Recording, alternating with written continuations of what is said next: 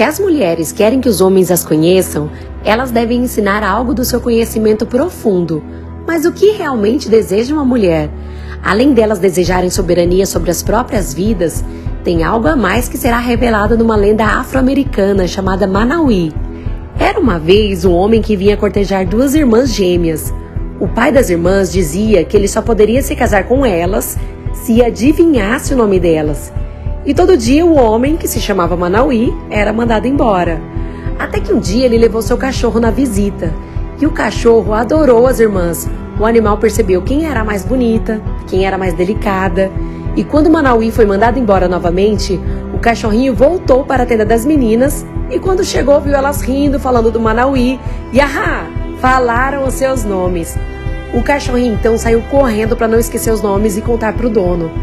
Mas no caminho encontrou um grande osso. O cachorro comeu todo o osso e esqueceu a sua missão, os nomes das irmãs. Então voltou à noite na cabana das moças, ouviu o nome de novo e agora sim, foi em disparada para achar Manauí. E no caminho encontrou uma torta esfriando de uma tora. Nossa, era a preferida do cachorro. Comeu até não aguentar mais e mais uma vez havia esquecido os nomes. E o cachorro voltou na cabana. As moças já se preparavam para casar e ele pensou: nossa, tô quase sem tempo. E ele ouviu os nomes de novo, mas dessa vez ele estava determinado mais do que nunca para dizer para o Manauí. No caminho, ele viu uma caça recém-morta. Dessa vez, se ignorou por completo. Sentiu o cheiro de noz moscada que ele adorava, mas continuou seu caminho.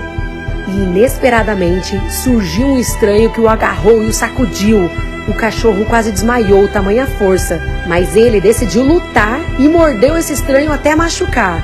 Então saiu correndo, não havia ainda esquecido os nomes. Estava determinado, foi lá, encontrou Manauí, contou toda a história, os nomes. E aí o Manauí saiu correndo, foi para a aldeia com o cachorro nos ombros. E as moças já o esperavam, elas estavam prontas para se casar com ele.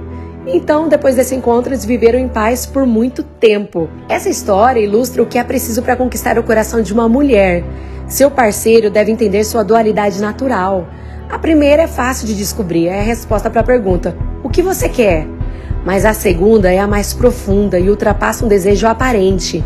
É a pergunta: qual é o desejo do seu self mais profundo, da sua alma?